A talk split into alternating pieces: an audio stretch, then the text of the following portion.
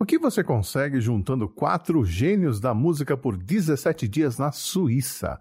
Resposta: um dos maiores hits da carreira de David Bowie que moldou a sonoridade dele por toda a década de 80.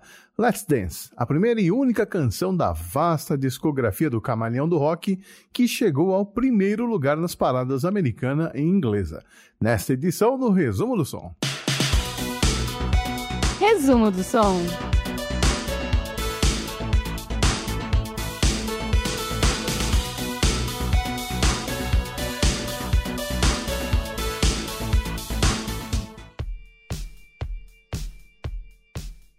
O ano era 1982. Em Nova York, a palavra disco ainda era amaldiçoada e todos os artistas que foram associados ao estilo sofriam para se manter na indústria da música.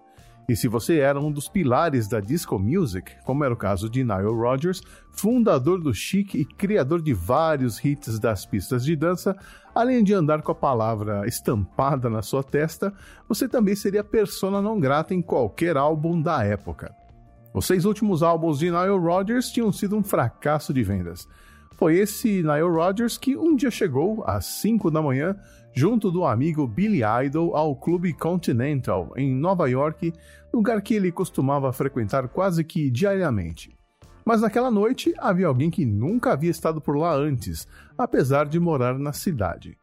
David Bowie, que curtia um suco de laranja sentado sozinho em uma mesa, tão discreto com suas roupas que provavelmente não foi reconhecido pelos frequentadores. Mas Niall sabia muito bem quem Bowie era e tratou de se apresentar e puxar conversa, aproveitando o fato de que vários de seus amigos moravam no mesmo prédio de Bowie na época.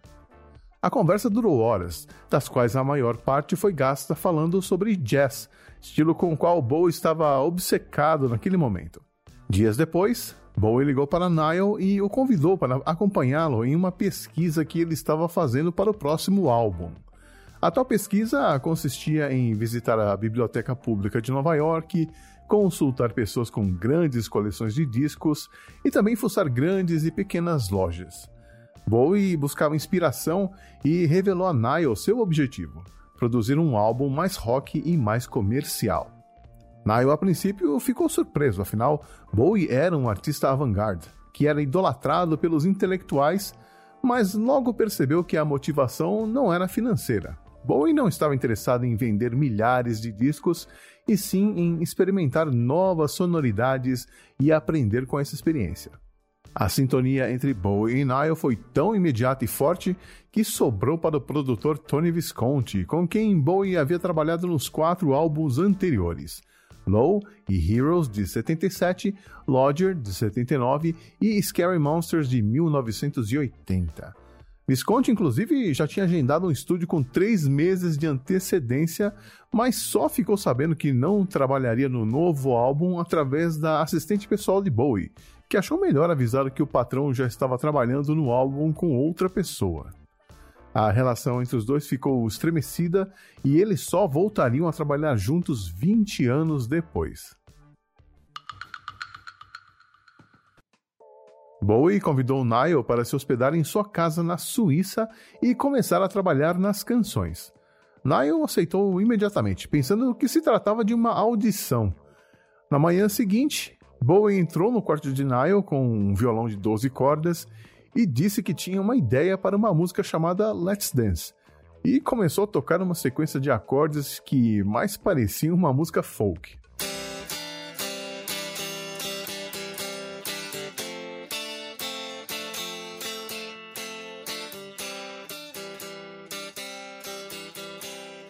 Niall ouviu com atenção, achou que se tratava de um teste e imediatamente retrucou. David, eu fiz carreira com música dançante. Você não pode chamar isso aí de Let's Dance. Posso pensar em um arranjo diferente? O Bowie concordou e Niall começou a brincar com a sua Fender Stratocaster 1973. Primeiro, ele usou acordes com pestana, pois ele achava que davam mais ritmo para a melodia. Em seguida, sabendo que Bowie gostava de jazz, ele decidiu usar voicings diferentes. Voicing é a maneira como as notas estão distribuídas no acorde. Então ele usou um Lá menor com décima terceira, seguido de um Fá maior com sétima e terminando com um Lá menor. Mas ele continuava achando o som muito sombrio e resolveu subir meio tom.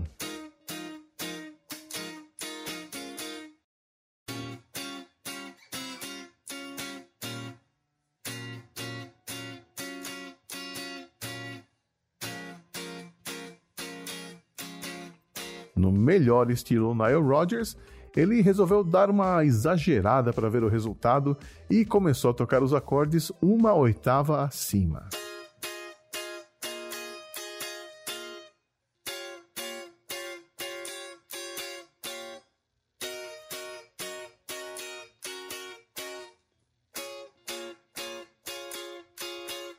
Só que ao invés de tocar com a pegada disco que estava acostumado,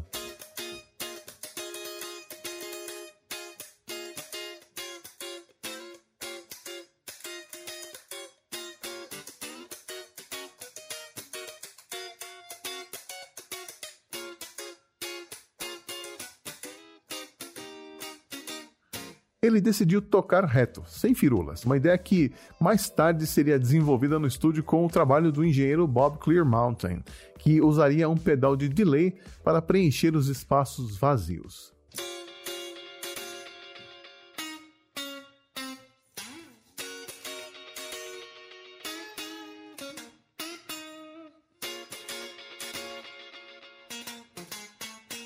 Ainda achando que estava sendo testado, Niall resolveu apresentar suas ideias para a música da melhor maneira possível a fim de convencer Bowie. Ele ligou para um amigo, que trouxe alguns músicos de jazz para acompanhá-lo, em uma espécie de apresentação ao vivo exclusiva para Bowie. E adivinha só, essa apresentação foi gravada pelo Nile Rodgers e você vai ter o privilégio de ouvir o nascimento de um hit dos anos 80. Tenha em mente que esta é a primeira vez que Bowie ouviu o arranjo inicial do que viria a se tornar Let's Dance. Então a letra não estava exatamente finalizada, ele ainda estava procurando a melodia correta e é possível ouvir o Bowie adaptando a linha vocal enquanto sentia a vibe da música. É maravilhoso, escuta só.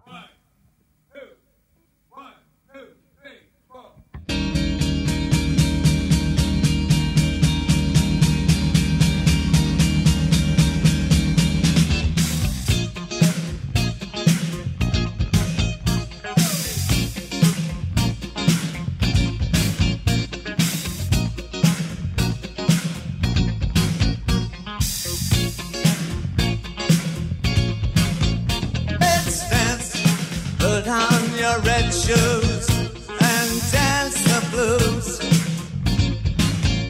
Let's dance to the song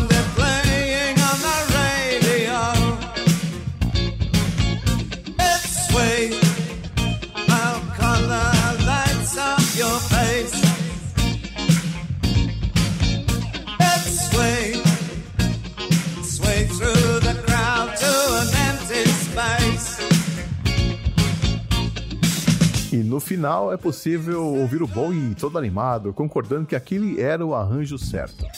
That's that's it. That's that's it. Got it. Got it. Let's dance. A letra de Let's Dance abre com um coral de vozes no melhor estilo twist and shout dos Beatles. Ah.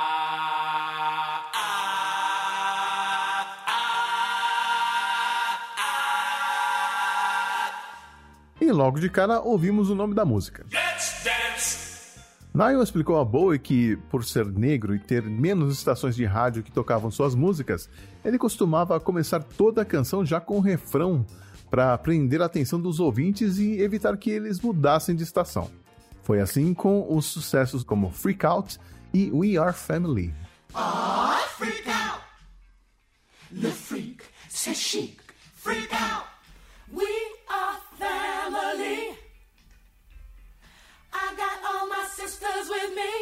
E a letra de Let's Dance não tem nada a ver com a dança em si. O Bowie estava se referindo a, como diz a expressão, dançar conforme a música, ou seja, adaptar-se às adversidades da vida e fazer o que o momento exige. Put on your red shoes and dance the blues. Nile reuniu um timaço de músicos para acompanhá-lo nas gravações do novo álbum de Bowie, que aconteceram nas primeiras semanas de dezembro de 1982 no Power Station Studio em Nova York. O baixista Carmine Rojas, o baterista Omar Hakim, os tecladistas Erdal Kizilke e Rob Sabino, o percussionista Sammy Figueroa e o naipe de metais com Mac Gollahan no trompete e os três saxofonistas, Robert Aaron, Stan Harrison e Steve Elson. E aí entra o terceiro gênio da nossa história, o engenheiro de som Bob Clearmountain, que já tinha trabalhado com o Nile Rodgers na época do Chic e também com o Cool the Gang, Rolling Stones, Kiss, Roxy Music, entre outros. O Bob revolucionou os métodos de gravação de então com suas ideias para a captação e mixagem de instrumentos. Em Let's Dance, nós podemos ouvir várias de suas ideias, como por exemplo o efeito delay na guitarra do Nile Rodgers, como já mencionei, e também a junção de sons digitais com sons analógicos da mixagem, com várias partes se encaixando perfeitamente uma após a outra de forma bem natural. Ouça, por exemplo, como o baixo elétrico tocado pelo Carmine Rojas se encaixa com o baixo sintetizado tocado no teclado pelo Erdal Kizilke. Aliás, a linha de baixo é um show à parte, uma linha criada pelo Carmine em cima da ideia inicial, que era bem mais reta e sem graça. A ideia de brincar com os instrumentos de maneira a criar uma espécie de conversa entre eles foi do Nile, em vários momentos da música, você percebe que um instrumento parece estar respondendo ao outro, quase como um bate-papo. Segundo Nile Rodgers, esse foi o disco mais fácil que ele já teve que produzir, pois algumas músicas eram versões de músicas que já existiam e as novas músicas surgiram naturalmente e se desenvolveram sem dificuldade. Dos 21 dias que o Bowie reservou em estúdio, Nile só precisou de 17. Nos dias restantes, ele ficou eh, curtindo a vida doidado, vamos dizer assim.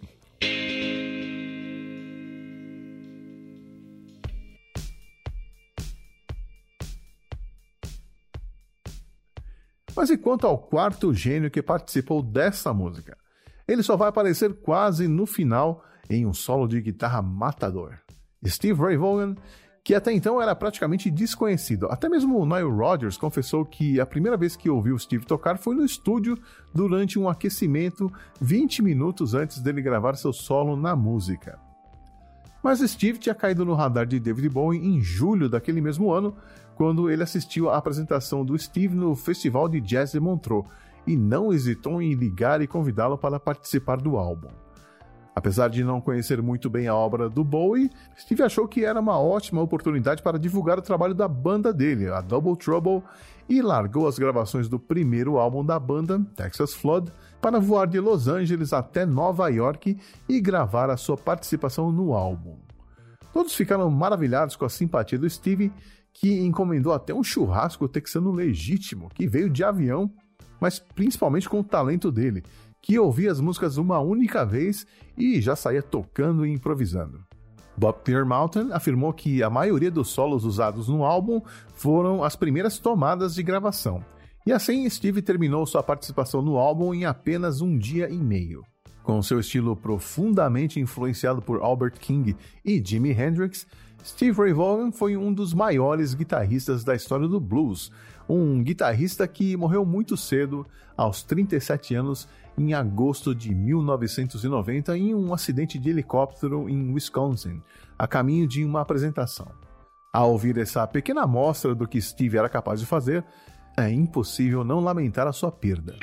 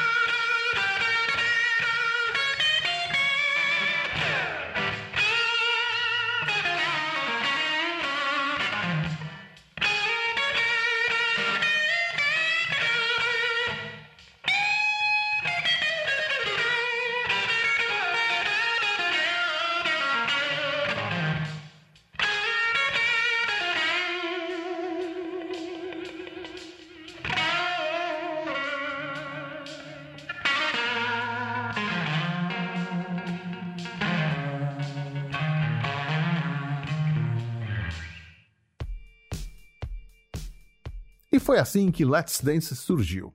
Uma combinação de rock, blues, disco, pop e uma mixagem genial que só foi possível porque havia um visionário no centro disso tudo, David Bowie. E agora que você sabe a história, nunca mais vai ouvir essa música do mesmo jeito.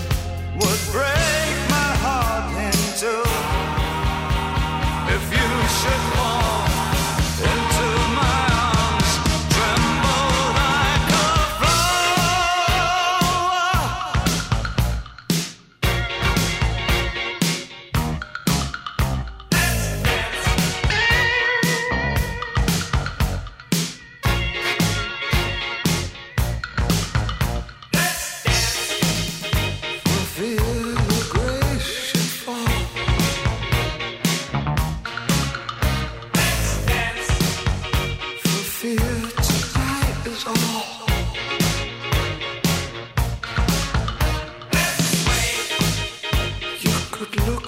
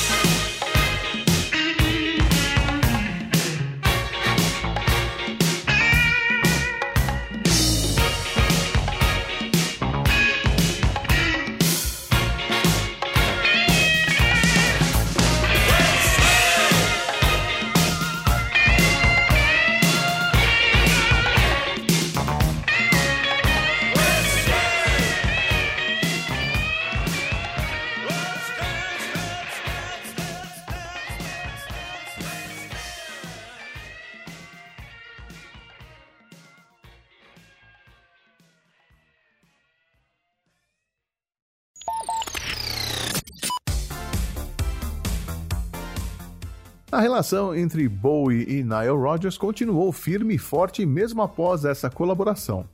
Nile agradece até hoje a oportunidade que Bowie lhe deu e não sabe o que teria acontecido com sua carreira se não fosse por Let's Dance. Steve Ray Vaughan, por outro lado, ficou decepcionado quando Bowie não cumpriu com a promessa de convidar a Double Trouble para abrir os shows da sua turnê, turnê que ele abandonou depois de algumas apresentações. E o creme azedou de vez quando Bowie apareceu no videoclipe de Let's Dance fingindo estar tocando solo de guitarra. Eles nunca chegaram a fazer as pazes. Eu sou o Xi, obrigado por ouvir mais esse episódio. E se você gostou do que ouviu, volte por aqui no mês que vem, quando eu conto mais uma história de mais um hit dos anos 80. Um abraço, usem máscaras e até a próxima.